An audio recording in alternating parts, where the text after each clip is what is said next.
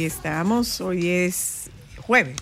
Sí, Jueves. jueves 11, 10, 11. no sé qué 11, día. 11. Vamos rápido. Sí, vamos Aquí vamos. rápido. Rápido. Tú sabes rápido, que yo estaba en el banco conversando con alguien y no sé si ustedes lo sienten igual. Pero yo siento que enero es como una continuación de diciembre. Esto es como un fin de semana largo extendido de diciembre. No, eh, en este año no.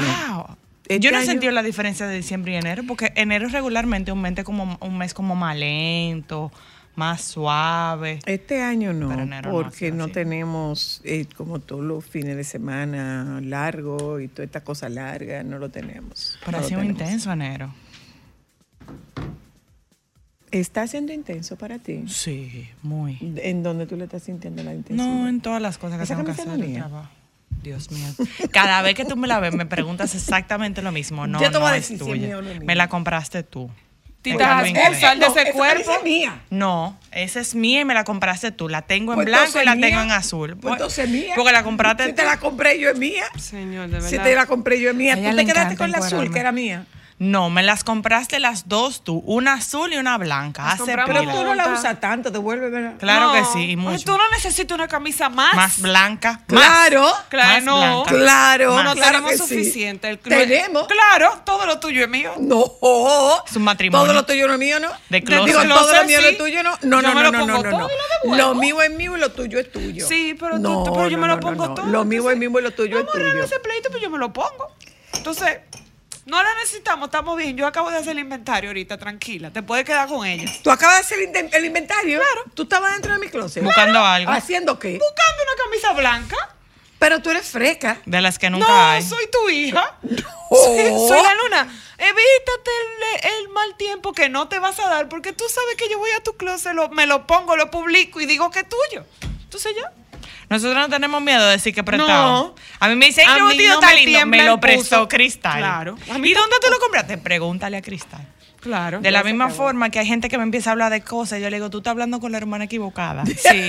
Ay, señor. Y se quedan así como así, si tú, tú, tú estás hablando con la hermana que no es creativa, la creativa es la otra. Esas conversaciones te lo agradezco que, que seas efusivo, pero eso es con la otra. Con la otra. Claro. Ok. Tú estás hablando con la hermana que no es tacaña. Yo no soy tacaña, soy la luna. Yo tengo, tengo prioridades económicas muy bien establecidas y definidas. Y salí del banco y tengo muy buena puntuación en mi historia. Yo tengo, yo tengo buena puntuación también. Que lo que dijeron Ustedes no tienen a quien salir con mala puntuación de crédito. Eso Ah, mismo, dijo, pagadora eso mismo compulsiva. dijo nuestra No, oficia. Ustedes no tienen a quien salir con Yo no mala soy negocio puntuación para un banco, en crédito, verdad. No, no, No, no, no, no. no somos negocios. O se les remueve, se les remueve En el, el. Sentido de que tú sabes Se les que- remueve el espíritu a velo. Yo Sí. soy pagadora No, compulsiva. no, Somos no, no, pagadora le compulsiva. Yo espíritu. 10 pesos nos quitan el sueño. tú podrías vivir Ay, en Europa. verdad, mira, en Europa. Con, con, un- con una tarjeta de débito normal. En Europa, en Holanda. en ¿eh? Holanda. En Holanda. Normal, Europa. tranquila. En Holanda. No, Pero en, sí, en Europa en sentido no tenemos quien salir eh, eh, No. irresponsable con, nuestro compromiso, con nuestros compromisos de productos financieros. No, yo de verdad, de verdad, de verdad, de verdad, de verdad, yo no soy tacaña. Sí, nuestra oficial nos dijo que da gusto que, que, no, nos- que no le sorprende, nos dijo, porque evidentemente no le sorprende, viniendo de la madre que tenemos, pero que da gusto que dos jóvenes de nuestra edad tengan un historial y una puntuación tan alta como Tú la ves. No, que- Tus que- hijas que- tuyas, que tuviste. eso, Pero claro, eso fue lo que ustedes aprendieron de mí, eso fue lo que yo aprendí de mi mamá. Miren, oyentes, saludos, buenas O sea que tardes. no soy tacaña, aquí. gracias. Eres tacaña. Es- no Aparte de tener un tacaña. buen histori- historial crediticio, No eres tacaña, mi claro amor. que no. Pero claro que eres Ah, pues tú tacaña. también, que nada más compré en oferta. No, yo Ah, no, pero compro, ah, pero compro, pero compro. Para algunas, Pero yo compro, compro. pero ahora, compro, yo le doy prioridad compro. a otras cosas, no a las que le dan ustedes, pero yo compro. ¿A qué, por ejemplo? Manita, nosotros, No el hacer. dinero ¿A qué, por ejemplo, No, tú no le das prioridad? ¿Eh? ¿A qué le damos nosotros Yo no doy un dineral de que por una cartera o por unos zapatos. ¿Y cuánto tú no has visto una Por eso te dejan los zapatos. por una cartera? ¿Eh? Ustedes gastan más en cartera y en zapatos que yo. En, comprar cartera que después tú no usas. Ay, sí, en la vida real ella tiene razón. Y no te duele que se, que se dañe. Soy la luna, pero está ahí, tú la quieres, yo te la Dañada, traigo. tiene cinco, seis años. Negativo, la veo todos los días y está nítida. Y que te saluda, con su grande, etiqueta y todo. Tú la quieres, yo te Sí. la devuelvo. Sí, Yo ya ni me acuerdo de cómo es. Ay, yo sí, es grande, vino, negra y eh, tiene un lazo. Tiene, tiene un integrante adentro. ¿Qué? ¿Tiene, ¿Tiene chip No, adentro? Está ahí adentro. Ah, Ah, no, bueno, porque- la cambian, de- la ponen en otro no, sitio. deja a ese hombre tranquilo ahí adentro. Señores, saludos, buenas tardes. Viene con un Hoy muerto es- integrado esa cartera. Hoy es eh, jueves, día 11 del mes de enero. Feliz cumple ¿Para qué? Para Vladimir. para nuestro querido Vladi. Vladimir. Tiburcio. eh, Tiburcio de cumpleaños. Cumpleaños. Otro filetico. El Club de los Filetes, Ámbar Bacé. Miren. Ay, está chulo ese nombre. Sí, Oyentas, el- oyentas. Señores, aquí Hace viene- tiempo que nosotros no hacemos bandidos. Mi amor, ayer tuvimos uno, hoy Mira teníamos uno. otro, ese otro. Sí, Sí, buen bien, mozo, le sí, sale un bien, y bandido tiene una bobella. Sale bobella. un bizcocho. Sí, Sí, tiene una Y bolinda. le sale un bandido. Y. Esta noche. Sí, sí, sí. Otro Que lo tú que estás sin bueno lo que estamos diciendo. Está loca.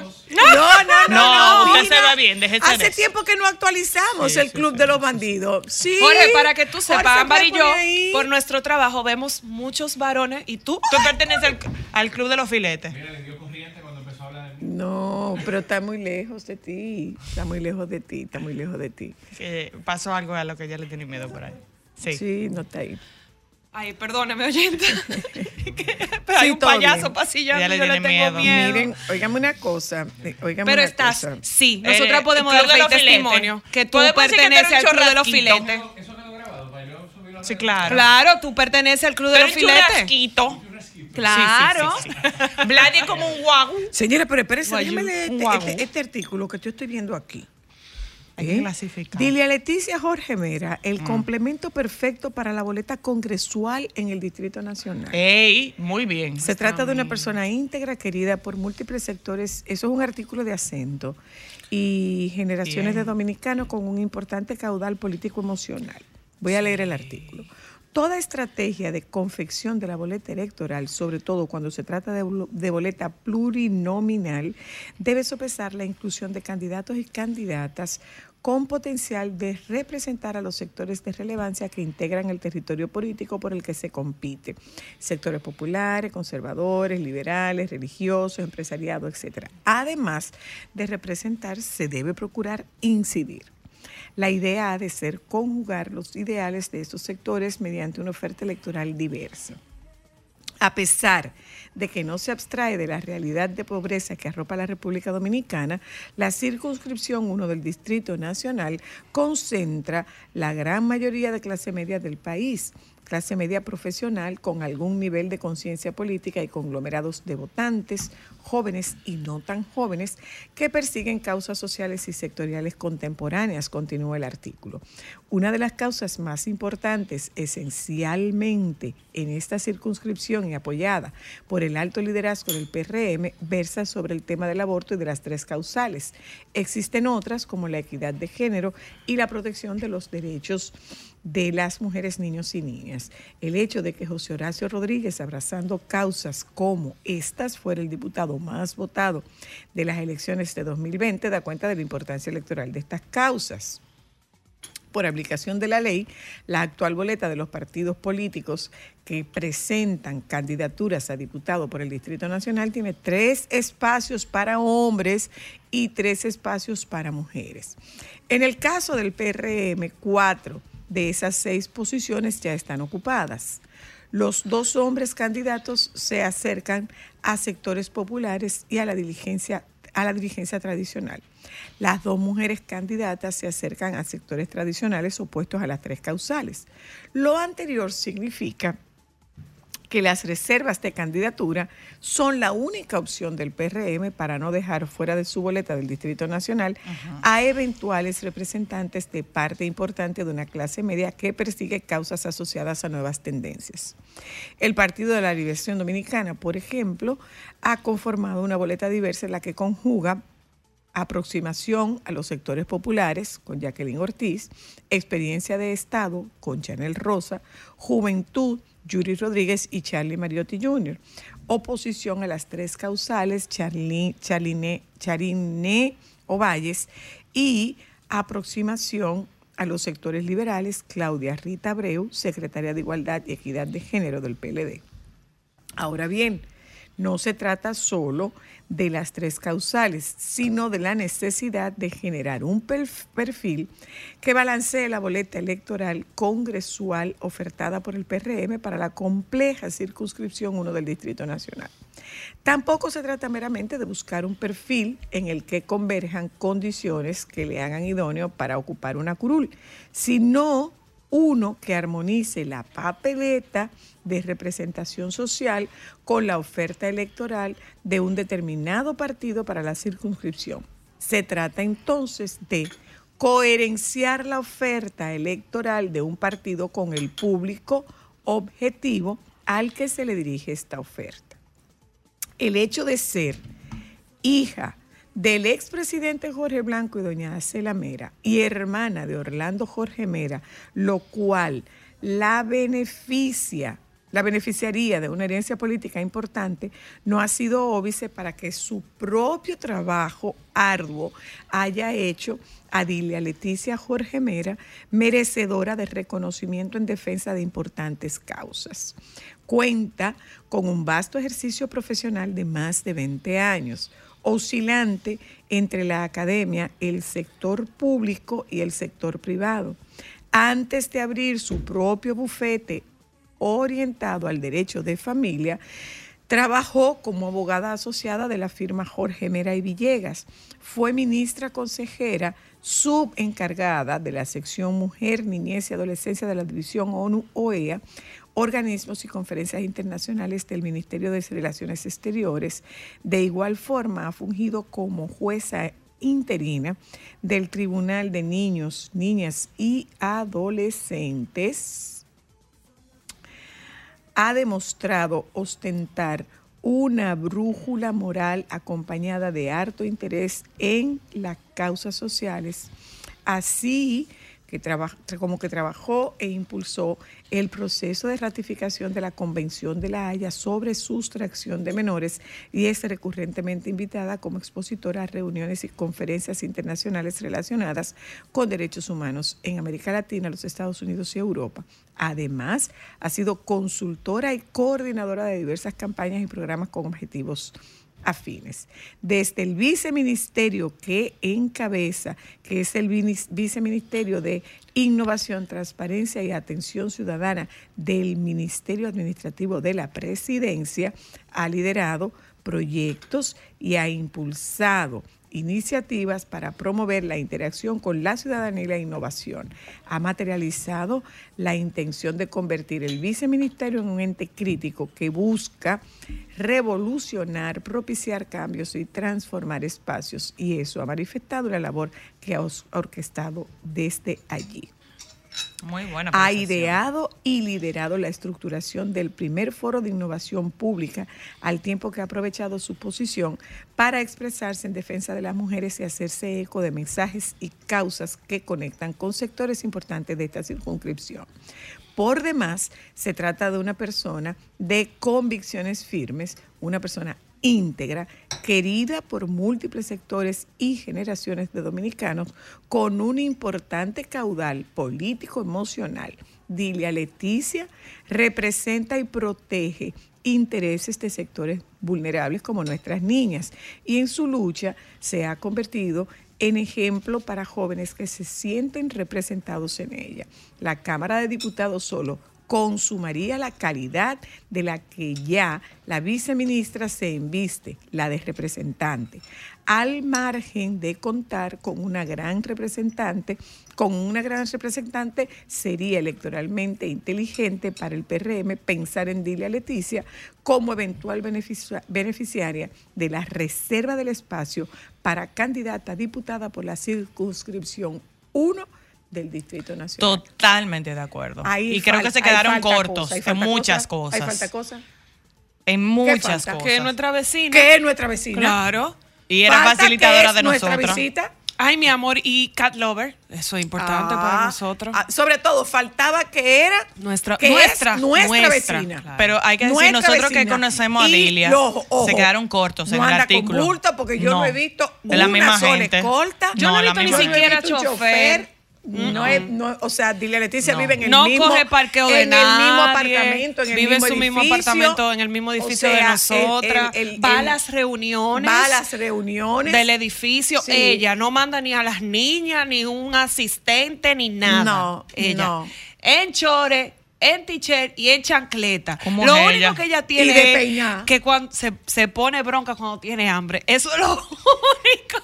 Pero mira, Pero pero, mira muy, muy bien. Pero vuelvo y digo, bien. creo que se quedaron cortos con los atributos bien. de Dilia Dilia, Leticia. sí, y estoy sí. Totalmente defensora de de, los acuerdo. derechos impresionante. Sí, estoy Pro totalmente de niño, acuerdo. niña Yo creo que, también. que con esa candidatura Sí. ganaríamos todos. posible candidatura. Bueno. una posible candidatura. Si yo fuera piense, alguien del PRM, yo le. Dile, yo reparto los volantes de nuestra casa. Yo te Hasta ayudo. ahí. yo. Sí, yo sí, sería sí. feliz de verdad. Ay, Sí, sí, sí, sí, sí, Ah, sí, con sí, Dilia, sí, definitivamente. Eso sí que sería una dic- para lo mí que eso es pasa una es que- representación Lo que de la pasa es política. que ahí, ahí entraríamos nosotros en una gran contradicción. ¿Por qué? Ay, entre él y, entre Chico. Chico y ella. Y ella. Ay, sí. eh, Bueno, no dividiríamos los votos. Doy dos. Tú votas por uno y nosotras por otro y así. Ahí está difícil. Sería así, sí, pero- realmente sería difícil. Sería difícil. Muy difícil. Sería difícil.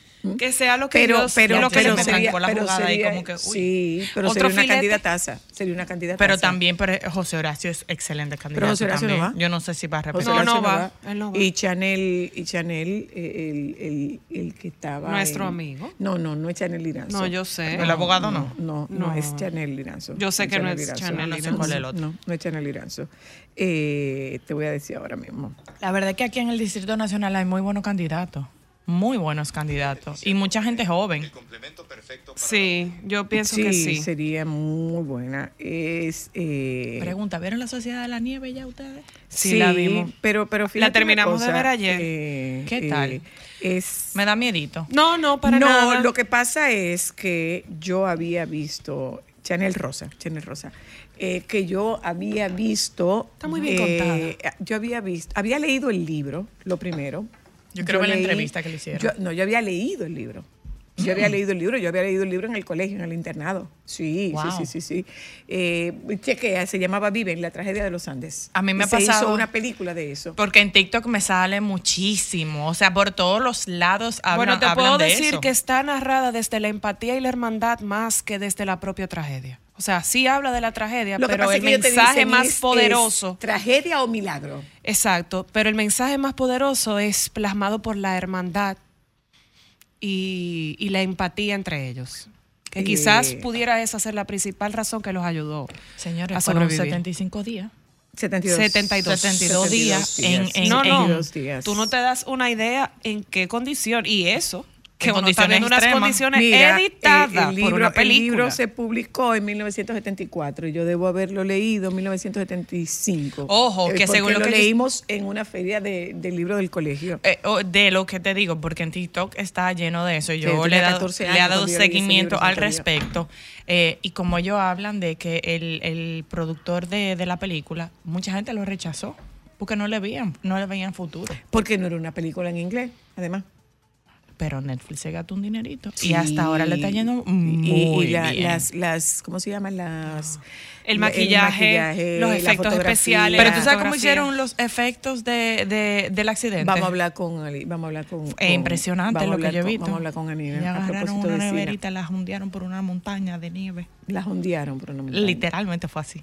Para captar los sonidos, la llenaron de, de instrumentos de metal. Así fue que grabaron el sonido del accidente. buscate. Sí, bueno, pero mira, eh, eh, es impresionante. Yo recuerdo Sí. que nosotros, yo lo leí, yo lo leí, yo lo leí. Yo leí el libro. Nos vamos un momento a publicidad, regresamos de publicidad. Anina está ahí. Hablamos con Anina esta tarde.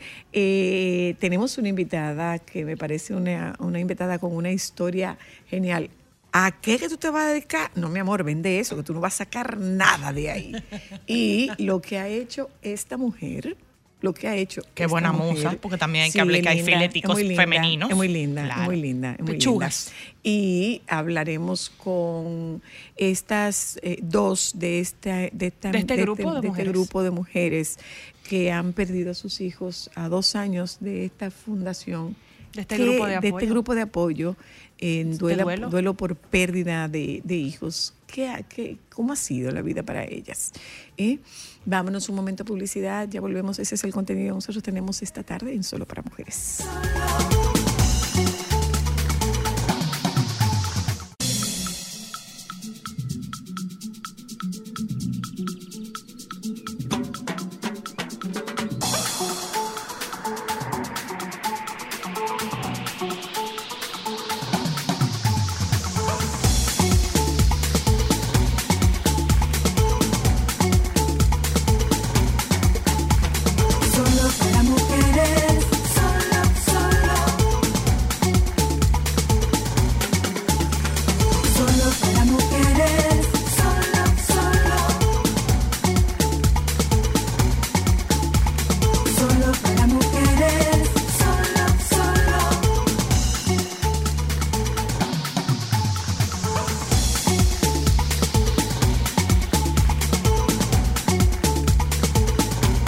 Anina, Solo para mujeres.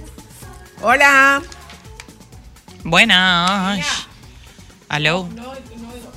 Anina. ¿Qué pasó? ¿No está ahí Anina? Sí, ella estaba. ¿El micrófono está cerrado? Ajá. Anina, Abre tu tienes el micrófono. cerrado. Chichi, chichi, chichi. Es que Anina estaba de vacaciones, todo se le olvidó. Anina, tienes el micrófono cerrado. ¿Nos escuchas? No, no se escucha. Bueno, Ámbar, ¿qué, fu- qué fue lo que viste de... de... Que me está saliendo mucho Ahí, en ya. TikTok. Aló, Ya sí, Anina. Anina. Hola. Olis. ¿me escuchas? Hola. Ahora sí. Hola. Hola, Nina. Feliz ¿Cómo año. están? Muy bien, gracias. Mira, Qué bueno, qué ya- bueno. la viste ya. con ustedes en este nuevo año. Welcome. Ay, sí, bienvenida. Feliz Vini- año. viniste sin nieve. Te Eh, salvaste. bueno, No hubo bueno, nieve realmente, hubo mucha, mucho hielo del Sí. cielo, pero no hubo nieve per se, No. por lo menos no en la ciudad de Nueva York. No, no, sigue sin haber. Pero hay una tormenta este fin de semana, ¿no? Eh, bueno, lo que pasa es que en la ciudad eh, la, la- las cantidades de agua que estaban cayendo no eran necesariamente significativas para que se acumulara nieve en la ciudad. Ahora, New Jersey y las afueras de la ciudad, más al norte, Sí, más al este, ahí sí estaba, se estaba acumulando un poquito, pero en la ciudad eh, per se no. Mm, Ok. No, siguen, tienen dos años. Mira, nada. Que no ven un eh, copo de nieve. Anina, que estamos hablando de la sensación ahora mismo en redes sociales, o por lo menos en TikTok, eh, la sociedad de la nieve. Por supuesto, por supuesto. La Que lo sociedad último de la ¿La, muñequito nieve- vis- ahora mismo. ¿La viste? Mira, no la he visto todavía. De hecho, anoche casi la ponemos en casa, pero después fue como que, ah, bueno, no queremos ver la historia de una tragedia que, que ya hemos conocido, por lo menos, digo yo que la gente de, de mi generación eh, tuvo la oportunidad de conocer la historia con la película Alive del 1992. Mi amor, contaba- yo la leí, yo leí el libro en el Yo 75. sé. Viven, Yo me la imagino, tragedia de los Andes. Claro, muy mi mamá también Sí. me comentaba sobre esa tragedia y, y luego entonces vimos la película, que de hecho fue la película que lanzó, eh, yo creo que de manera ya contundente, la carrera de un actor llamado Ethan Hawke, que ustedes me imagino que conocen también. Que me encanta. Eh, por supuesto, pues fue en esa película, él interpretando a Nando, precisamente, que, que se hizo famoso. Ahí todo el mundo descubrió los talentos de Ethan Hawke. Pero, pero no he visto todavía eh, la, la nueva versión. Y bueno, lo que te que te va plantean a es, gustar. desde la narrativa, lo que te plantean es que puede ser vista como una tragedia o como un milagro. Sí, sí.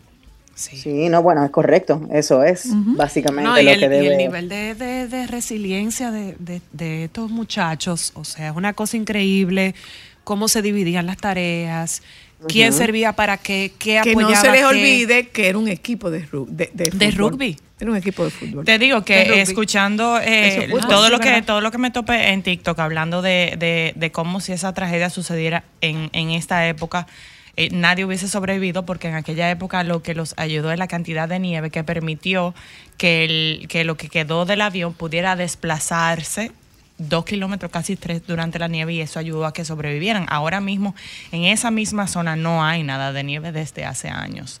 Entonces te comentaba, algo que me llamó mucho la atención es hablando de, de- no, me, no recuerdo el, el- el director de efectos especiales, pero ahí te estaba hablando de cómo fue que hicieron el sonido del accidente, de cómo sonaba el avión. Y es que literalmente cogieron una neverita en una montaña de, de- con nieve, la llenaron de, de- como de metales y la tiraron cuesta abajo por la montaña y eso fue lo que simuló el sonido propio del accidente. Wow. Muy interesante. Traten Sí, de sí, verla. muy interesante todo Ay, lo que he Anina, visto. yo pienso, Traten de verla, nosotros de sabemos verla. que te, va, que te va a gustar bastante. Traten de verla. O sea, que para la semana que Anina. viene darnos ese feedback. Para comenzar, Eh, está bien. para comenzar el año, Bueno, ajá, para comenzar el año vamos a recomendar algunas películas. Yo creo que eh, es normal que para iniciar el año uno quiera ver películas que lo motiven quizás a...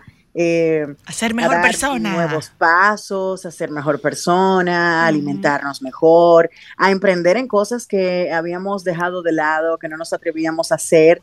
Y, y entonces luego ya todo el mundo como que eh, tiene ese ímpetu de empezar. Y, y al final la gente dice, diga, bueno, pero puedes empezar en junio, puedes empezar en marzo. La verdad es que es un inicio de año, hay, una, hay un punto definitivo entre la separación de un año y otro y todo el mundo ve el principio de año como ese momento de iniciar a hacer Ay, sí. Y por eso vamos a hablar de algunas eh, películas que te motivan a tener nuevas aventuras o hacer cambios en tu estilo de vida o aprender quizás una nueva una nueva eh, destreza, algo nuevo que, que puedas hacer. De repente tú quieres hacer macramé, quién sabe.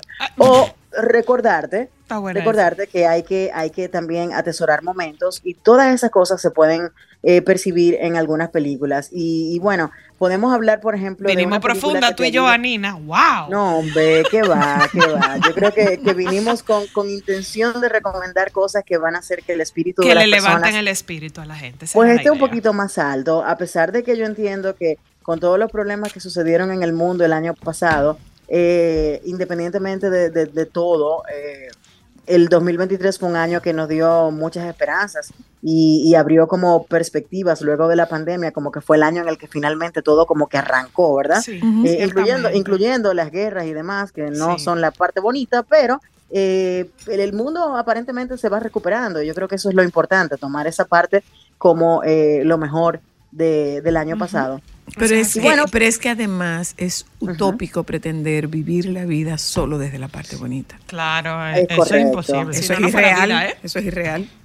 Eso es correcto. Mira, me voy a ir bien cliché y voy a recomendar una película que nos hace, diría yo, que saber que podemos con todo, que no hay una meta que nos pongamos, que no que, que- que no podamos vencer, algo que podemos lograr siempre. Y yo creo que la película, para demostrarnos eso, es una película divertida del año 1976, que yo creo que nadie conoce, se llama Rocky. Y Rocky... No, ¿qué va? ¿Qué película es esa? Nunca la había escuchado. ¿Qué es eso? Yo creo que Rocky, Rocky es una de esas películas que, que nos hace creer en que verdaderamente el espíritu humano todo lo puede y plantearnos una meta y trabajar en ella todos los días para lograr una lograr un destino en específico es algo que se puede hacer a pesar de los contratiempos, a pesar de que quizás no la logremos en la primera. Créeme que para la cuarta película vencemos a Iván Drago y, y todo es posible. Entonces yo creo que ese es el mensaje que, que tiene Rocky, que trabajando fuerte y haciendo Se logra. eh, el trabajo que hay que hacer, las cosas se pueden lograr, porque hay veces que pensamos que todo nos va a caer del cielo y la verdad es que no. O, Hay que o a la primera, señores, ahí está el caso de Michael Jordan. A Michael Jordan lo rechazaron 14 veces. Y, y- mismo es. y mire usted, 14 veces lo rechazaron. tremendo Entonces, jugador. es es que todo no nos va a salir a la Bueno, tan así que todavía siguen comparándose con él. Todo no nos va a salir a la primera. Imposible. Afortunadamente. Eso es correcto. Afortunadamente. Eso es correcto. Ey, claro, hay porque que tenemos decir- que aprender. Tenemos que aprender de los fracasos y Bueno, es mejor fracasar también. Muchas veces y, y entonces ya la vez que nos sale finalmente entender cómo las cosas deben hacerse y entender que no es un simple golpe de suerte o que las cosas que fácil llegan fácilmente se van. Hay que trabajar totalmente. y eso yo creo que es lo más importante de llevarnos de una película Entonces, como tu, re- Rocky. entonces, tu recomendación, Rocky. Rocky.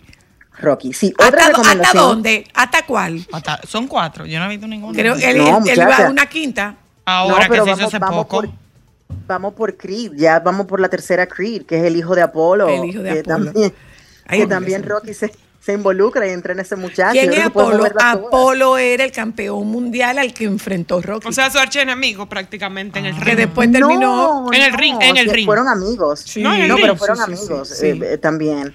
Eh, Pero- porque esa es otra cosa. En, en competiciones deportivas, tú no puedes tener enemigos. Se es una competencia. claro. No es personal. Claro. Bueno, eh, siguiendo con, con aquellas películas que nos recuerdan que eh, si estamos trabajando, estamos, pertenecemos a algún tipo de organización y queremos lograr eh, escalar en nuestros trabajos o quizás simplemente, eh, digamos que encontrar nuevas formas de reinventarnos o eh, hacer un punto y aparte y cambiar de, en la dirección de nuestras carreras. Yo creo que hay varias películas que nos ayudan con, con eso. Podemos hablar de eh, The Pursuit of Happiness, En Busca de la Felicidad. Ay, yo estaba pensando en esa, que es una película durísima. Claro que sí, es muy buena, una película con la que uno llora mucho, pero que verdaderamente Un muy buen mensaje.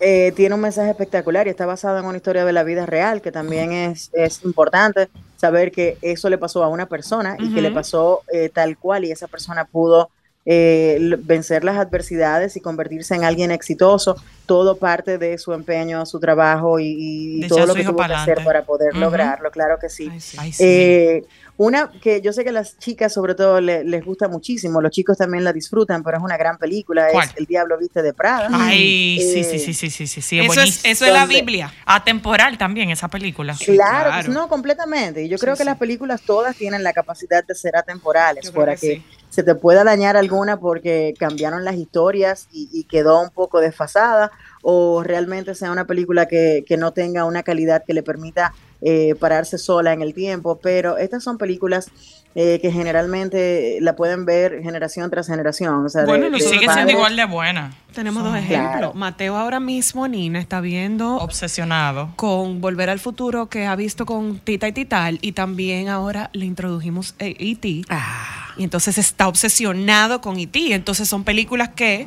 nos pasó la señora Luna a mi generación y nosotros No, estamos y pasando a Mateo. nuestra generación, no. No. que dicho sea de paso. Abuela debe sea- estar feliz. que Muy sea- feliz. Mucho, mucho. Que dicho, se- dicho sea de paso, eh, Anina, y lo comparto como una experiencia como abuela y como terapeuta.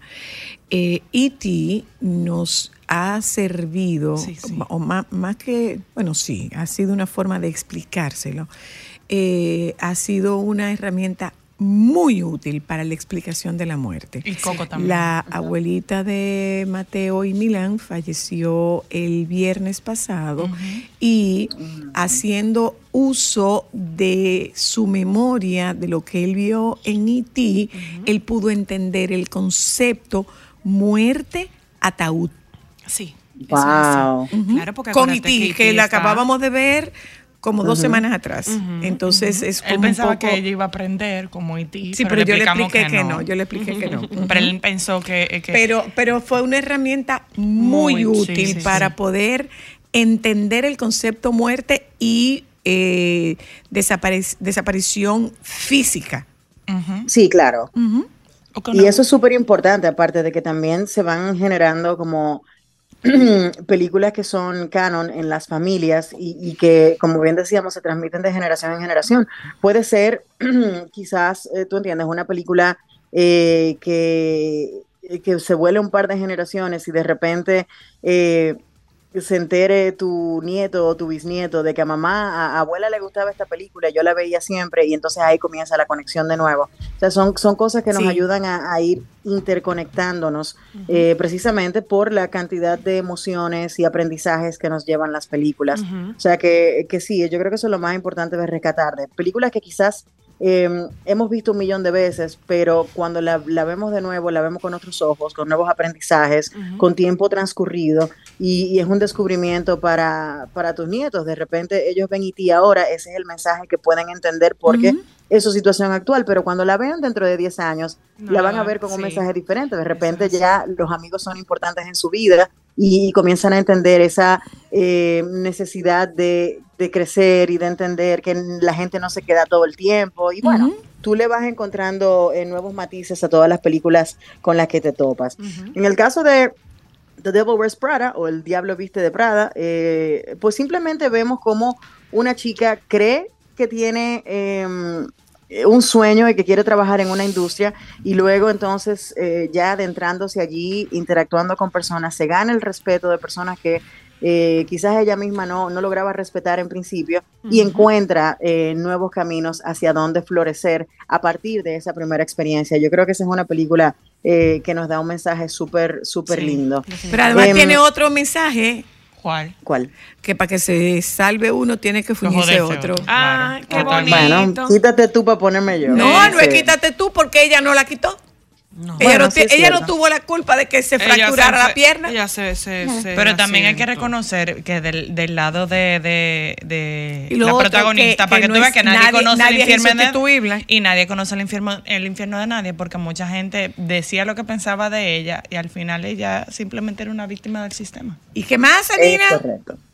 Es correcto. Mira, pues, siguiendo con películas que quizás nos ayuden a, a mejorar nuestra, nuestra capacidad de, de sanar, de mejorar la salud mental, eh, entre otras películas. Yo, yo siempre recomiendo una buena comedia y yo creo que Yes Man es una comedia interesante eh, donde Jim Carrey eh, pues pierde la facultad de decir que no y tiene que decirle que sí a todo y eso lo Mm, obliga Sí, sí. a Sí, muy gracioso. acercarse a experiencias que anteriormente no se atrevería a, a asumir. Y, y la verdad es que muchas veces eh, es muy fácil decir que no. Yo tengo una, una persona cercana con la que trabajo que en una ocasión me dijo, nunca pongas la palabra no delante de algo porque ya le estás dando una connotación negativa. Siempre trata de afirmar las cosas eh, o contestar sin un no delante para que pueda fluir mejor. Y yo creo que esa es una, eh, una práctica que todos podemos empezar, ser, hacernos conscientes de cuándo utilizamos la palabra no. Y no es decirle que sí a todo, porque es importante también saber cuándo decir que no, sobre todo cuando las cosas te pueden perjudicar, pero quizás no ser tan... eh, tan renuente a experimentar nuevas cosas, a juntarte con alguien, a salir quizás después del trabajo y relajarte y soltar el día o tomar el momento de que si tu hijo te pide que vayas al parque a jugar con él, eh, pues no le digas que no porque estás cansado, sino que date la oportunidad de disfrutar y de experimentar quizás un incremento en esa eh, serotonina. Esa es la que él es abogado, feliz. Anina. No, esa es otra, es el liar liar. Liar, esa es la que liar, él no puede mentir. Yes Man es la que en la que él va a una conferencia de esas eh, que bueno, para mí algunas son hasta cultos, que donde te dicen que tienes que decirle que sí a todo y que hay una mentalidad positiva y ese reforzamiento constante y básicamente lo hipnotizan y él no Exacto. puede decir que no. Que no. Entonces sí Ay, tiene que experimentar muchísimas cosas. Es muy divertida la comedia, verdaderamente. Ujú, Y ujú. bueno, y ya para terminar, me voy con una película justamente del año pasado, del año 2022, eh, que fue la película ganadora de todo eh, eh, en el 2023, hablando de Oscars y de Globo de Oro y demás, que es eh, Everything Everywhere All at Once, todo en todas partes al mismo tiempo. Es una película que quizás no muchas personas entienden, eh, gravita por absolutamente todos los géneros del cine habidos y por haber, desde el cine de acción hasta el cine de lo absurdo. Y el mensaje que tiene la película es verdaderamente de que debemos saborear los pequeños momentos. Vivimos vidas tan aceleradas, vivimos tan eh, tan locos y locos por llegar a la próxima tarea y no tengo tiempo para esto y el teléfono en una mano y el carro en la otra y tengo que buscar a los niños y tengo que trabajar y tengo que entregar un proyecto que no nos damos el tiempo de disfrutar porque a pesar de que estés trabajando y estés haciendo cosas eh, que no necesariamente tengan que ver contigo, todo momento en tu vida tiene algo que tú puedes disfrutar, saborear, aprender, eh, aprender a dejar, aprender a tomar todo tiene un aprendizaje. Yo creo que detenernos un momentito para prestarle atención a esos detalles que hacen que nuestro día a día sea tan particular, tan personal, es algo que nos falta. Y esa película es buena para recordarnos esas cosas. Un abrazo pues grande, una- Anina. ¿Tú Gracias. Bien. Eh, mañana. me porto bien, ¿verdad? Sí, Muy sí, bien, muy muy bien. bien. Hasta la semana próxima. Que disfrutes el fin Un de- abrazo, Un chicas. abrazo. Ya gracias, bye, bye. volvemos.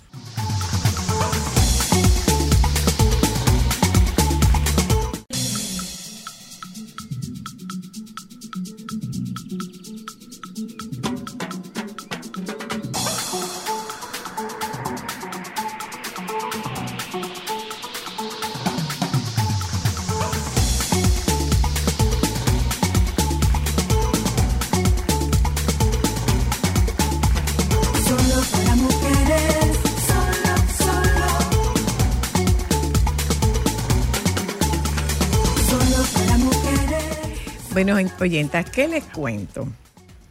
Eh, yo veo a esta muchacha en el gimnasio para que tú veas por qué uno no puede crearse juicios de las personas viéndolas. O sea, libérese de prejuicio. Yo veo a esta muchacha en una máquina en el gimnasio. eh, su saludo es cordial, hola, buenos días. Y habla con mi entrenador con mucha afabilidad. Terminamos y cogemos nuestros caminos. Y me junto con ella en el elevador. Y esta muchacha me dio una de las lecciones más contundentes que me pudieron haber dado en el mes de diciembre. Pero además de eso, uno de los regalos más hermosos que yo pude recibir en el periodo de Navidad. Porque ella me dijo, mire, yo lo vengo pensando y si no se lo digo, yo me voy a quedar con el deseo de no haber aprovechado la oportunidad de decírselo. Y me dio un testimonio que fue una lección, o sea, no te crees juicio. Es una persona que no te conoce, es una persona que tú no conoces, que probablemente, y es el suponer, inferir, imaginar, creer. Toda historia tiene dos versiones y si tú estás buscando la versión correcta, lo ideal es que tú vayas hacia la parte que corresponde y que tiene la versión en la historia. Pues eso fue lo que pasó con Cheryl. Yo me quedé pensando, ay, es como apática, es como distante. Pero No es distante, es respetuosa. En serio. Oh, Dios es respetuosa. mío. O sea, cuando, cuando, me, cuando me habla, yo dije, qué lección, una más para seguir aprendiendo a que la gente no debe crearse una idea a partir, a partir de lo que tú ves. Porque lo que tú ves es una suposición, no es la realidad. Y conversando con Chiril, que se tenía que ir, nos quedamos como media hora. Sí. Como media hora. nos Gracias a quedamos. Dios que te tenía que ir, Sí, porque sí, no, no. pero además, buscando los vehículos. ¿Dónde fue que nos parqueamos? Yo creo que fue aquí, no, yo creo que fue en el, el mismo otro. problema de todos los días. Porque Bueno. como es igual en cada piso, no hay cómo encontrar el vehículo rápido. Pues Entonces ahí miren, fue que hablamos de verdad. esta señora que ustedes están viendo ahí, ¿ustedes saben lo que es ella? Mm. Ganadera. Entre otras cosas. Es ganadera. ¿Cómo así? En un mundo de varones Oigan y no cualquier tipo de varones. Oigan la historia de Cheryl, que fue lo que hizo que nosotros invitáramos a Cheryl a Solo para Mujeres, porque parece una, una, una historia súper interesante. Cuéntanos tu historia, Cheryl. Bueno, Che- que- Cheryl viene de un concurso de belleza. Y Eh, ganadera. Y de, ser, hace y de quino? ser la reina de la, de la, de la, De la feria, feria. agropecuaria. sí. De ahí es que ella viene. Wow. Hoy, oigan la historia. Cuéntanos tu historia, Cheli. Gracias por invitarme, Zoila. A ti por cada una de tus palabras de ese día. De verdad, para mí, yo todavía como estoy en el aire con este intro tan hermoso que tú me has dado, porque para mí ese día fue simplemente, bueno, yo vi a Soy la Luna. eh, para mí es una figura espectacular por su originalidad, por su trayectoria, porque es una comunicadora completa, porque me encanta y la sigo de toda la vida. Y, ese día ella estaba haciendo ejercicio y yo dije, ay, yo no la voy a molestar porque eh, seguro que mil gente la para y le dice lo mismo y, y de verdad que no. Pero curiosamente, porque el Señor hace las cosas perfectas, yo fui, eh, hice mis ejercicios y simplemente cuando nos fuimos en el ascensor nos encontramos ahí y yo, wow, pero ¿qué hago? ¿Se lo digo o no se lo digo? No, ay, yo se lo voy a decir porque si mañana pasa alguna cosa o después me voy a quedar con, como con esas ganas de haberle dicho lo que quería decirle. Y básicamente lo que le dije fue lo que yo siento, lo que acabo de decir, que ella es una persona espectacular, original, que me encanta la forma de comunicar, su voz melodiosa me enamora. O sea, eh, Qué que- bella.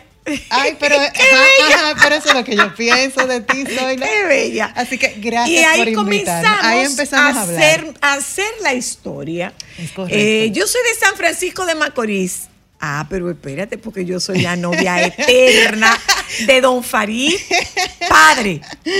Padre, Padre, por favor. especifica. De Don Farid, padre. Uno de el, los seres más esposo, el esposo de Doña Melba. Bueno. Eh, entonces, comienza contándome la historia, un papá con fincas. Bueno, eh, mi familia siempre ha tenido finca. eh, nosotros tenemos una generación de un primer ganadero, que era mi papá, era veterinario, y él nunca quiso que nosotros, los tres hijos, nos incluyéramos dentro de las fincas, porque él quería que tuviéramos profesiones de la ciudad.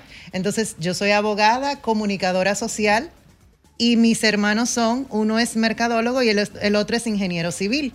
Pero ¿qué pasa? Él enferma y dura 10 años enfermo y en la finca que está más cerca, que era la finca de San Cristóbal, él iba, aunque estaba con una enfermedad súper avanzada, él iba y él creía que estaba haciendo un excelente trabajo porque era lo que él veía. O sea, él no pasaba de tres tareas de tierra y la finca es un poquito más grande que eso. Entonces el empleado estaba de su cuenta en los últimos 10 años. ¿Qué pasa? Que cuando mi papá muere, eh, cada hijo hereda una finca.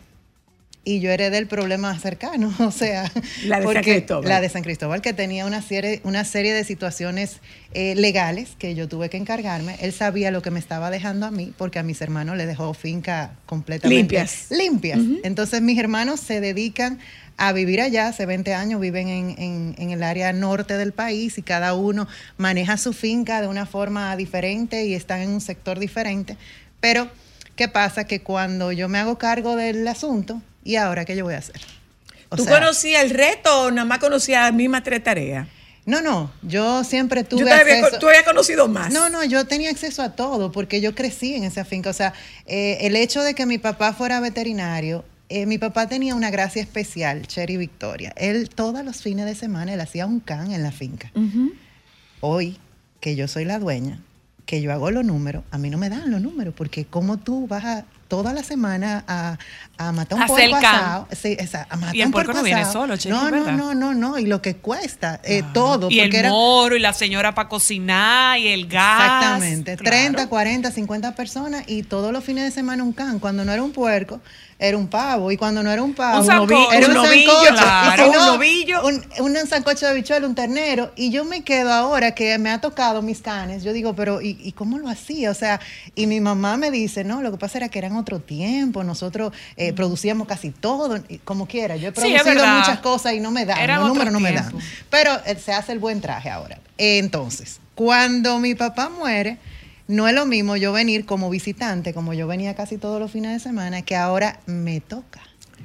¿Ok? Ya. En ese momento, yo, yo me casé hace muchos años, yo tengo cuatro hijos y, y en ese momento mi esposo es una persona maravillosa, pero él nunca crió ni un gato, ni un perro, ni un mosquito.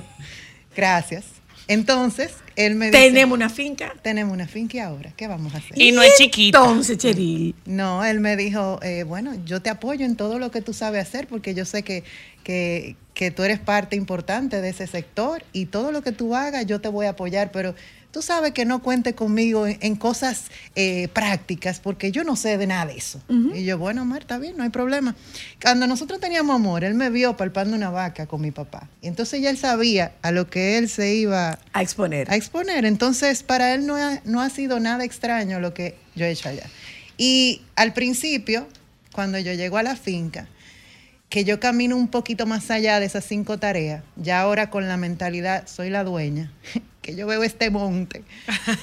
Yo, Dios mío, ¿y qué yo voy a hacer? Ahí empiezan mis viajes.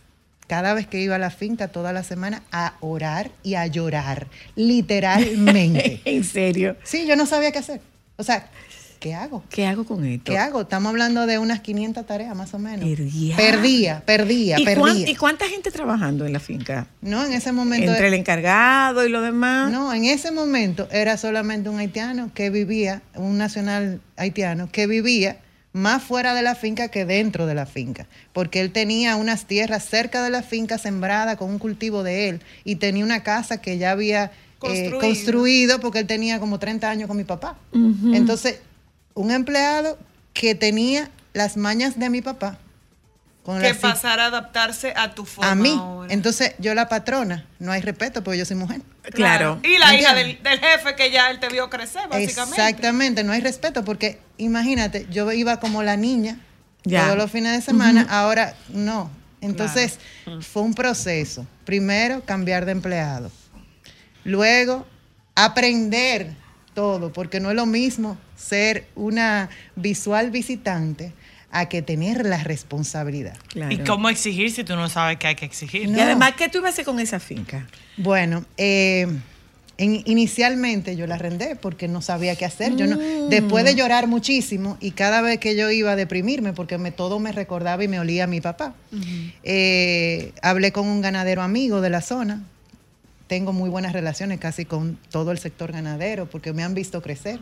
Eh, tú mencionabas ahorita que vine de, de un tema de, de la feria. Sí, fui reina de la feria hace mucho.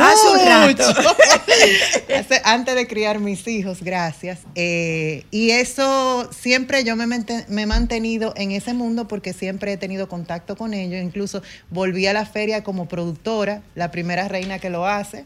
Invito a todas las reinas que por favor se pongan a- Involúcrense. Sí, involúcrense, que este sector es bueno y es productivo y te da una forma de drenar las energías. Entonces, ¿qué pasa? Que en ese momento hago eso, eh, al año la persona me entrega la finca y yo, ok, doble problema. Él me, él me arrendó una partecita de la finca, entonces yo iba siempre y estaba viendo lo que él hacía. Entonces, ese aprendizaje a mí me hizo entender, pero eso que él hacía. Yo lo puedo hacer. Porque eso yo lo vi a mi papá haciéndolo. Entonces él me fue dando algunas nociones de algunas cosas que yo no tenía muy claras. Claro. Y a partir de ahí yo empiezo a trabajar la finca. Sí, pero además ti, tú, tú buscaste una asesoría y lo que te dijeron fue. Ah, no, la asesoría llegó a la finca y me dice, no, mija, vende esto.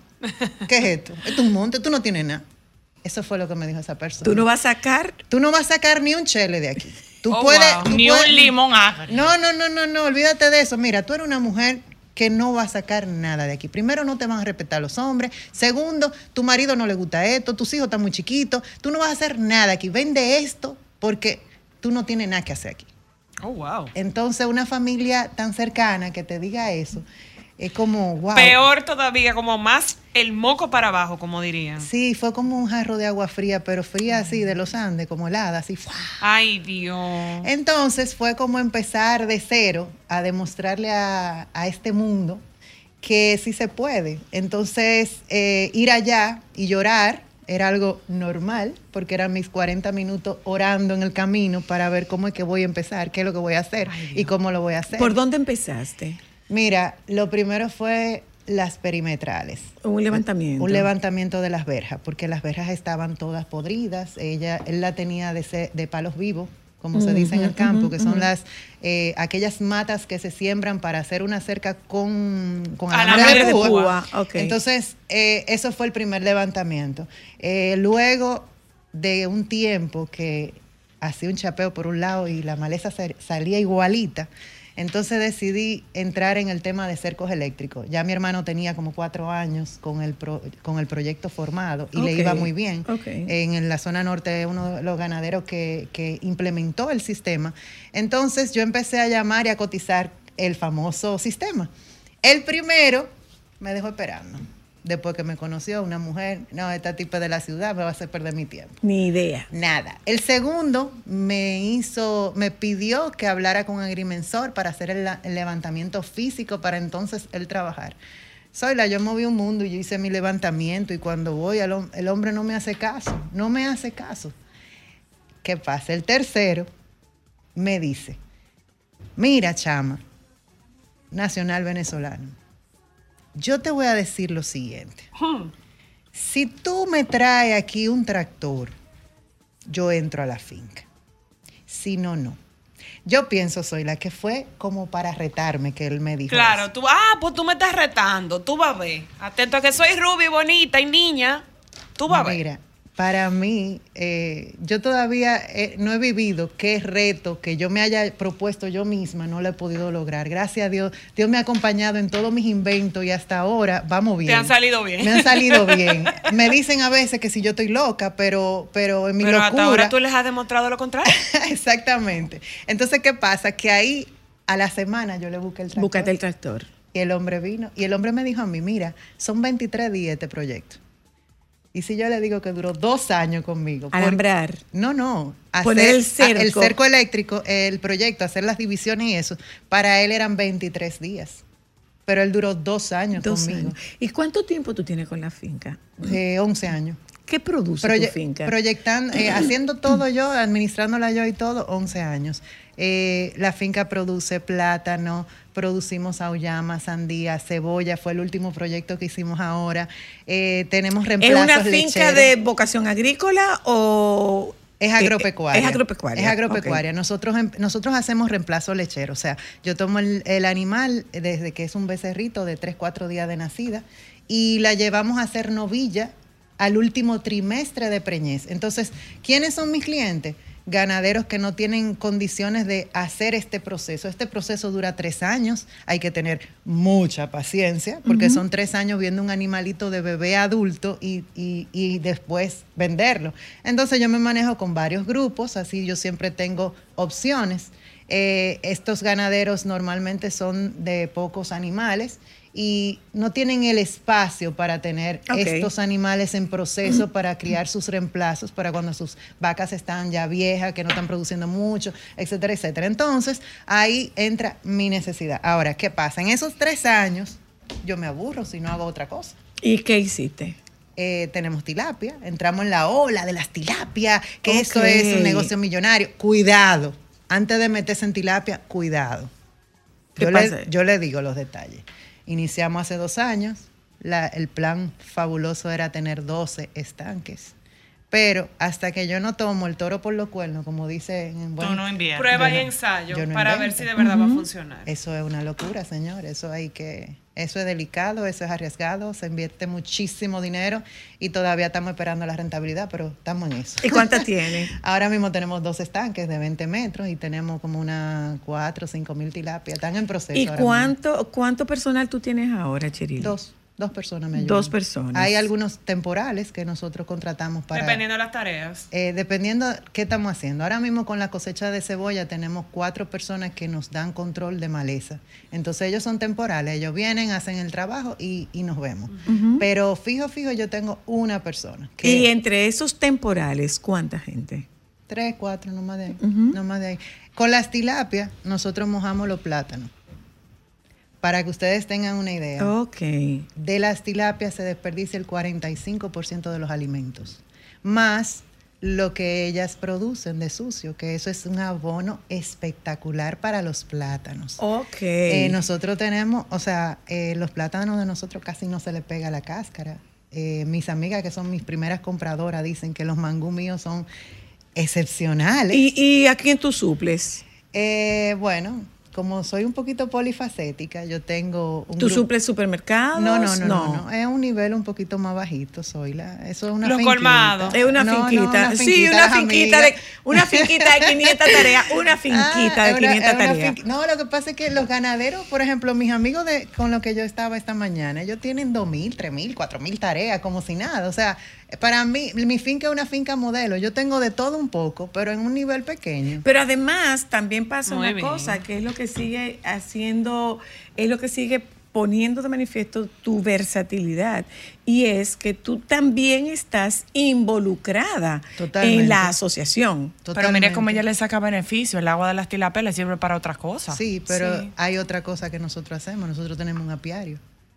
También. Entonces, sí, nosotros fertilizamos nuestras, nuestros cultivos con las abejas y sacamos una miel espectacular, no porque sea mía, sino porque es una miel de caoba, porque tengo caoba en la finca, caoba, roble, campeche. ¿Y cómo tú te enamoraste de la finca? Eh, mira, yo soy asesora empresarial. Oye, En la ella es abogado, todo, no comunicadora. Mira la Ganadera, eh, tila, tilapiera, eso no se dice, pero podemos decirle apicultora. apicultora, ¿Qué o sea, todo lo que aparezca. esposa, Esposa, mamá de madre, cuatro mamá muchachos. de cuatro. Porque también es fit, es rubia, lo que significa que tiene que Y cuidarse la mangú. melena. Y hace mangú. No, ella no Ah, hace mangú. no, ella, ella ella vende los plátanos. plátanos. Ella vende los plátanos. Ella es platanera también. Sí. Nosotros estamos en Y, luto en la y- casa y de mi buena mamá con los negociante. plátanos. Buena negociante. Bueno, mira, No, ¿tú pero hasta qué? ahora pues le consigue el tractor al hombre y duró dos años. ¿Tú más negocio que ese? Él hacía, incluso él hacía cercos para otra finca y volvía a la mía. Ah. Él tenía un fin de semana libre y iba a la mía. Todavía va y me da vuelta. Bueno, que valga la cuña para mi amigo de Cercos Eléctricos RD. Ay, muy bien, muy bien. Claro Mira, que sí. con relación a los plátanos, mira que me pasó curiosamente, que vi- ya yo tenía la cosecha ready y vino un compra plátano y me ofreció tres pesos por los plátanos. Y yo me quedé, pero, o sea, ¿No? Déjelo ahí. no, tú me estás viendo que yo soy de la ciudad, ¿verdad? No, es, no hay que hacer mucha decoración para saberlo, ¿verdad? No hay que Yo sé lo que cuestan ¿verdad? los plátanos en la ciudad. No, yo lo compro a 30 pesos en el supermercado. O sea, no, no. O sea, tú compras plátano. cuando no tengo, tengo que comprarlo. Y a veces está más caro de tres. Bueno, y malo no tiene, pero Eh, no ajá, es- pero, si yo ah. tengo un sancocho en mi casa y no hay Y no hay- plátano, hay que comprarlo, irlo a hay que comprar. Te duele gastar lo No, que no, cuesta. tú no tienes una idea. Y lo malo que No, sale. que tú vas del Cheryl de ahí a no, no, terapia. No, no, no, no, tú no El tienes una súper. idea. Pero el caso es que cuando el hombre va y me ofrece tres pesos por unos plátanos así, yo le digo, pero, pero mi amigo, es que usted no entiende que yo soy de la ciudad. O sea, no me, no me insulte mi inteligencia porque para mí es doloroso que usted me venga a decir eso porque yo lo produje con mucho esfuerzo. O sea, no me haga eso. Me dicen, no, pero es que yo tengo que ganar dinero. Y yo, no, pues no se preocupe. Pues no Pero no es tan- pero no es tanto No, dinero. no, no hay problema. Yo no tengo problema con eso. Nada más se va a Eh, ganar 27. Nada más, nada más. Yo le digo, no se preocupe, que yo resuelvo. Bueno, yo juego voleibol lunes y jueves. Ah, juega También. voleibol. Ah, Juega voleibol. Sí, Mi amor, llegó amo ella. el voleibol. Entonces, Llego los plátanos, llevo los plátanos. Después de, después de la bola ahí, mi amor. Se fueron esas mujeres, No. carga. Ah, pero es que ella era locutora de noticias. Ah, bueno. no, pero eso fue hace mucho. Ay, hija, hace pero mucho. déjale algo a las otras. Ella era locutora Y de si me dicen noticias. que tengo que hacer una maestría. ¿Qué fue, Alejandro? Una ¿Qué? pausa, una pausa. Ah, ok. O sea, oye, ella era locutora de noticias, Sí. maestra de ceremonia, Abogada. ex reina de Feria Agropecuaria, abogada, Asesora. asesora empresarial, miembro de la Asociación de Ganaderos, apicultora, Acuicultora. acuacultora, eh, ¿qué más? Voleibolista, Olvídate de eso. son muchas esposa, cosas, son muchas madre cosas. de, de cuatro muchachos. Productora de plátano. El diablo. Hace abono para tilapias. Dirían, dirían en, en, en San Juan, ¿el diablo? ya volvemos.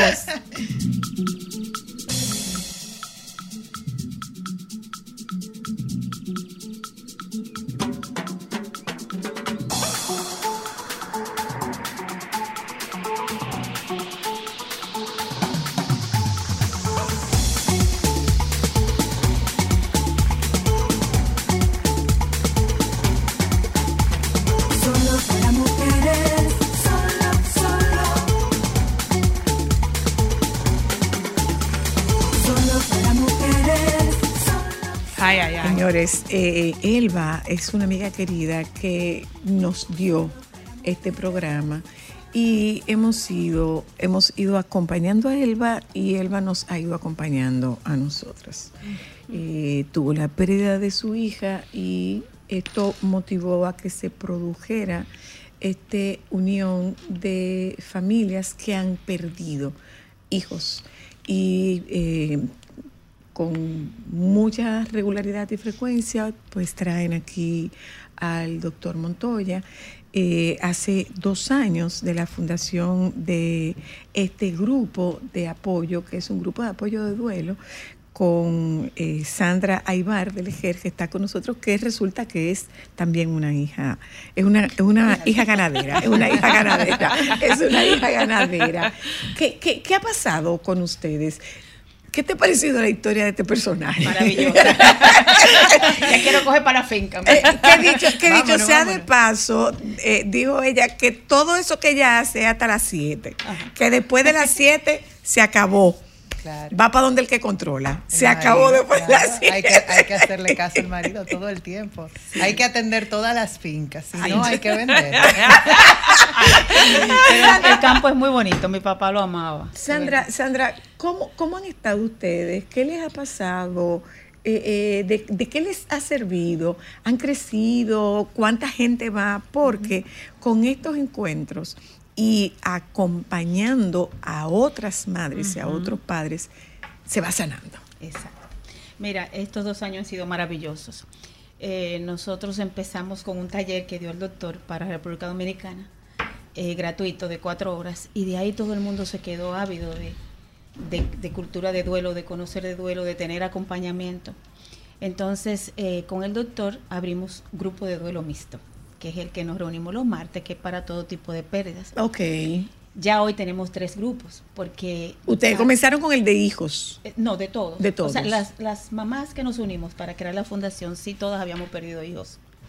Somos seis y un papá, el esposo de él. Eh, pero el grupo se, se conformó de todo tipo de pérdidas. Entonces, por eso se llama grupo de duelo mixto. Pero resulta que ya habían tantas personas que habían perdido a sus parejas que el doctor decidió abrir un grupo de duelo por viudez. Ah. Ese se reúne los martes, los viernes, perdón, nosotros los martes. Y también tú sabes que uno de los objetivos de la fundación es que cada parroquia cuente con su grupo de duelo. Y ya tenemos un grupo de duelo en la parroquia Divina Providencia. Ah, qué bien. Y ya estamos capacitando a la parroquia Don Bosco para abrir un grupo de duelo allá en febrero, si Dios quiere.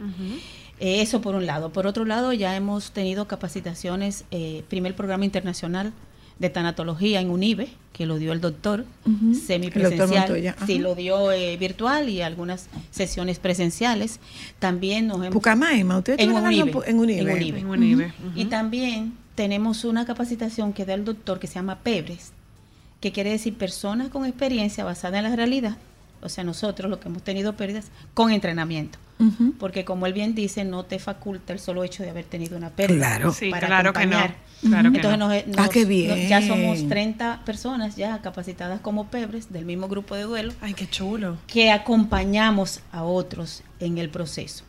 Hemos, hicimos la caminata del amor, que también fue en el botánico y fue una actividad educativa.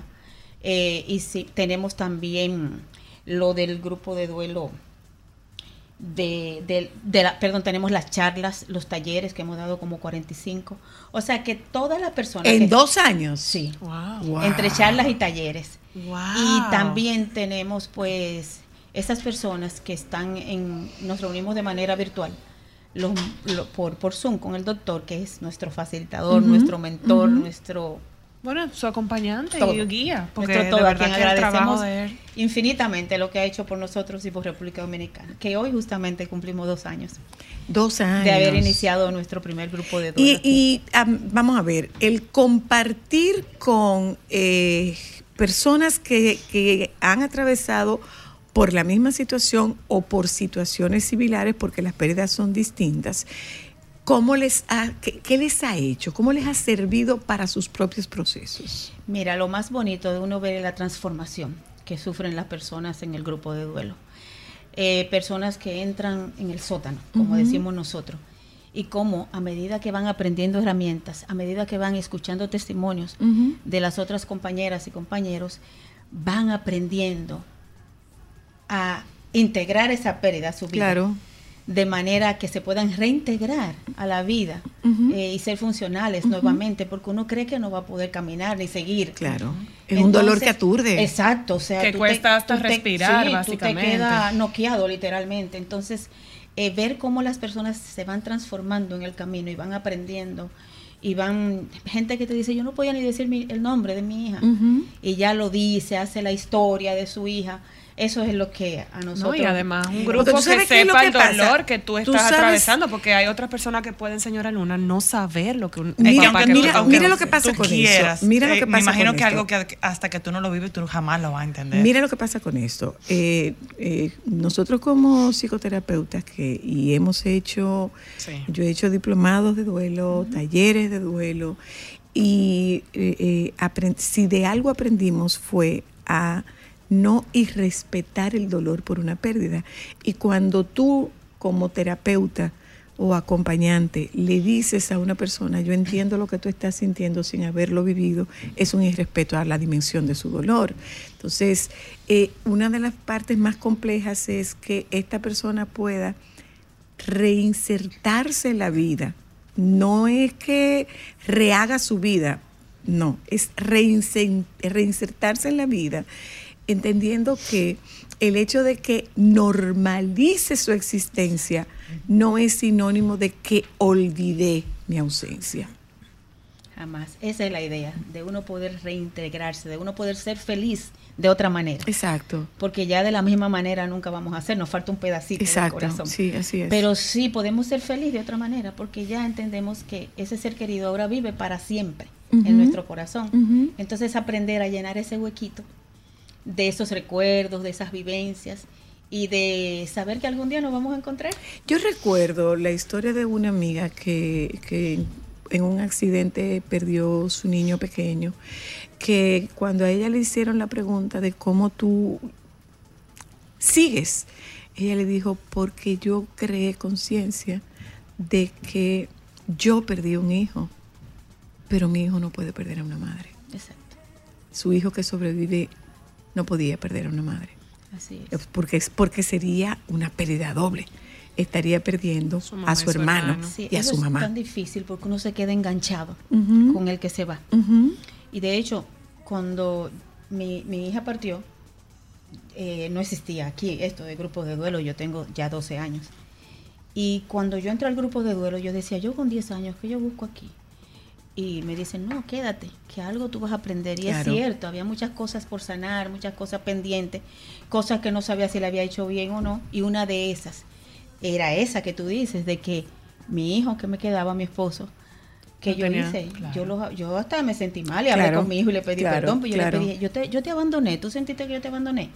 Y él me dice, no mami, yo sé que ustedes estaban rotos, Y estábamos todos rotos, o sea que él me entendía, pero de verdad que uno se engancha, Sí, claro. se queda enganchado con el... Y hay con- de todo, y hay hijos que puede que no lo entiendan. con el que exacto. O sea, entonces a- hay de nosotros tenemos de verdad que seguir por nosotros mismos, por nuestra familia y por nuestros seres que se fueron. Yo me hago la pregunta siempre, ¿qué me diría Dominique en este caso? Sí. ¿Qué me diría Dominique? No, mami, Pregunta, vete, párate. Pregunta Ah, milagro, una pregunta milagro en Sí, este es caso. ¿qué diría? Eso yo siempre ¿Cómo me quisiera pregunto. verte? Yo siempre me pregunto. Mira, eso que usted comentó me agrada mucho saber que no son solo mujeres, porque en la pérdida de un hijo, y ciertamente socialmente las mujeres tenemos muchas herramientas. A No, los varones mucho no. permiso, Y las mucho mujeres de herramienta, no, sola- permiso. no solamente herramientas, permiso. podemos llorar.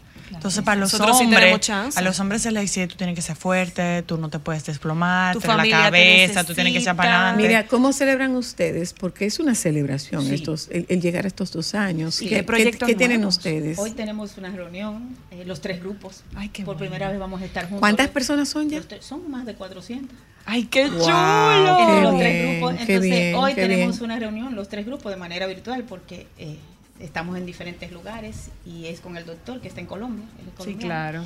Entonces, hoy vamos a celebrar, muchas personas van a dar sus testimonios. Qué hermoso. de- y son testimonios de- que de qué curan. ha significado el grupo de duelo para nosotros aquí en República Dominicana. ¿Cómo se contactan con ustedes para esta Eh, reunión? nosotros estamos en Instagram eh, como grupo de duelo mixto RD. Sí. y también estamos en Facebook y tenemos el teléfono de la fundación que es 809-870-5868. Por ahí se pueden unir. Nos pueden escribir por. WhatsApp, nos pueden llamar y por ahí nosotros siempre, simplemente le hacemos unas preguntitas a la persona y le entramos al grupo que le acomode. Ay, Forme- muy bien. forme, y eso que entre- tú dices, más. de, de la- de los hombres, mira, en el grupo de viudez es un grupo que no tiene mucho tiempo y es maravilloso porque hay varios hombres, muchos, eh, en ese grupo. Y, y ha sido una integración y como hablan ellos de sus parejas, a veces uno se queda, wow, eso es amor. Lo que Sí, ahí". qué hermoso. Gracias, Sandra. bueno, Gracias. qué hermoso. Eh, Cheril, nosotros despedimos contigo. eh, ya dijimos que, que- que todo lo que esta mujer hace por el amor de Jesucristo y te agota, te cansa. Mira, es que yo estoy acostumbrada a hacer muchas cosas. Me encantó la, la participación de ella. De porque Sandra. Ahora, Sandra, yo te voy a pedir los contactos porque a mí me contactan muchas mujeres que su marido falleció y no saben qué hacer con la finca. Entonces yo les digo, sí se puede, tú eres una mujer y puedes con eso. Tú puedes honrar a tu esposo, a tu hijo, haciendo lo que, lo que tienes que hacer con esa finca. No vendas, no vendas, no vendas. Entonces, cada persona que está con la situación de que se le murió ese familiar y no sabe qué hacer con la finca, lo primero que piensa es en vender. Claro. Cuando hay tantas cosas para hacer, pero es que ese familiar posiblemente no le enseñó a hacer el proceso. Y eso me pasó a mí con mi papá. O sea, yo no sabía qué hacer. Yo era una feliz visitante de la finca. Claro. Y todos estos años ha sido un gran aprendizaje. Entonces, con lo que me preguntas, Zoila, yo no sé hacer, yo no sé, yo no soy de las personas que no sé hacer nada. Cuando yo no estoy, cuando yo no tengo ningún compromiso, yo busco qué hacer. Tú te buscas uno. Mira, normalmente. yo- Óyeme, yo la veo sembrando alga. Ella va a traer un chino para sembrar el día menos pensado para surtirle a, a los puestos de sushi. De, ver- de verdad, es una cosa increíble. Bueno, no sé hasta dónde voy a llegar con la finca. Hay muchas cosas que todavía me falta por probar. Hay mucha gente que me escribe por Instagram eh, comentándome nuevos negocios. El otro día me, me comentaron sobre flores comestibles. Y yo soy una, a- ayer estuve en una capacitación sobre garrapatas, gracias. es un problema de todos los ganaderos. Hay muchísimas variedades de garrapatas, pero no vamos a entrar en ese tema. Entonces yo no sé estar sin hacer nada. Cuando yo no tengo que hacer nada, absolutamente nada, yo busco algo que hacer, yo bordo, yo tejo. Eh, normal- ¿Cómo es? Ella Sí, borda, sí. ella teje, ella, ella juega voleibol, ella va al salón, Sí. ella o sea, borda, teje, se pasa el blower, se maquilla, Sabe de se saca las cejas, claro. sabe de garrapata. y Una ahora prontamente de, de, de, ¿Cambias, de flores cambias comestibles. gomas? No, eso no. Eh, me- eso pero- no pero- soy pero la- como Mira, fuera ahí. pero, pero te voy a decir. Porque no ha sido necesario. No, no, no, no. A mí se me han explotado gomas en, en el camino a la finca. Gracias a Dios que siempre me manda un ángel que me resuelve todo. Pero andando sola, a mí se me ha pichado una goma y yo he tenido que resolver. Entonces, eh, te puedo decir que yo no soy de las mujeres que soy improductiva. O sea, eh, mis respetos para ellas, porque cada quien tiene una forma de manejarse. A mí me gusta estar matada de trabajo. Como empresaria yo siempre tengo 50 proyectos abiertos y tengo un grupo de personas que me cae atrás porque yo lo organizo y ellos resuelven, tú sabes. Y así mismo con mis asesorías. Pero te puedo decir que cuando no tengo nada, nada, nada, nada, absolutamente nada que hacer, yo me siento como, ¿y qué pasó? ¿Y con qué me Ah, entretengo? yo te voy a sugerir, mira, tú puedes o tomar tequila o ir al spa, ya, y tú vas a buscar oficio en momentos sabes que no tienes nada tú que sabes hacer. que yo no me concentro en un masaje. Yo necesito Mi que amor, eso yo- porque tú no te has dado Controladora, no, mi amor, oye, yo controladora, necesito, mira, yo necesito 500 masajes. El problema es que cuando yo estoy en esa camilla, esa cabeza está así, mira, No, haciendo es porque- 500 cosas. Tranquila, que yo te voy a que recomendar apagarla, ahorita tiene uno que para que tú apagarla, vayas. Tiene que apagarla. Apagarla. Tiene que apagarlo. Es difícil Sí, para mí, no, pero, no, pero no es imposible. Lo que pasa es que eso es, eso es, eso es un hábito que se adquiere con la práctica constante. Y con el Sí, tiempo. sí. De decirle, Yo así apago. como, así como tú pones el celular en silencio, Sí. la El mente cerebro se pone también, en silencio. sí. Tú le dices, "Tss, Cuesta. voy a un masaje, hablamos Cuesta. Sí. Hablamos ahorita. Pero se logra. Es que mucho tiempo. Yo me apago por cinco minutos y No. recargo de una vez. No. Ahora, tú sabes, tú, eh, tú me preguntabas ahorita que cómo yo empecé a hacer tantas cosas en la finca. Bueno, mi negocio en, en Santo Domingo demandaba mucho de mí y me, me llevaba a un estrés. Yo tenía en algún momento eh, 90 puntos de ventas y yo tenía 200 emple- 220 empleados. ¿Y qué es lo que tú vendías? eh, soluciones tecnológicas para las operadoras. Sí, yo estuve en negocios de telecom por 20 años. Eh, mi marido y yo trabajábamos juntos. eh, antes de la También juntos. Pero no revuelto. Mira, juntos. Mira, juntos. Pero no Pero no revuelto. mira, mira, mira, a tres oficinas. Él hacía todos los negocios y yo le daba los seguimientos. Él no conocía de la operación prácticamente nada, Nada. de los empleados, nada. Esa parte era mía. Y él me respeta muchísimo. O sea, si yo decía que había que buscar un- una persona para esto, lo otro, sí, lo que tú digas, mami. Así es que funciona. Ahora, él es un duro en los temas de importación y exportación. Él hace esa logística Además. durísimo. Gracias, Cheri. La verdad es que esto es una cajita de sorpresa. Pero pero la Gracias, La verdadera Box Bunny. Pe- Pero totalmente, mi amor. Y Hasta que fabrica su propia bola. Ella es Acme. Ay, marca, Marca Acme. Ay, Mírala ahí, Cheril, marca Acme. gracias, Cheril. Gracias, Isabel. Gracias a ustedes que nos acompañaron en la tarde de hoy. Eh, nos juntamos mañana, si Dios quiere. Los compañeros del Sol de la Tarde andan por aquí. Quédense con ellos, por favor. Solo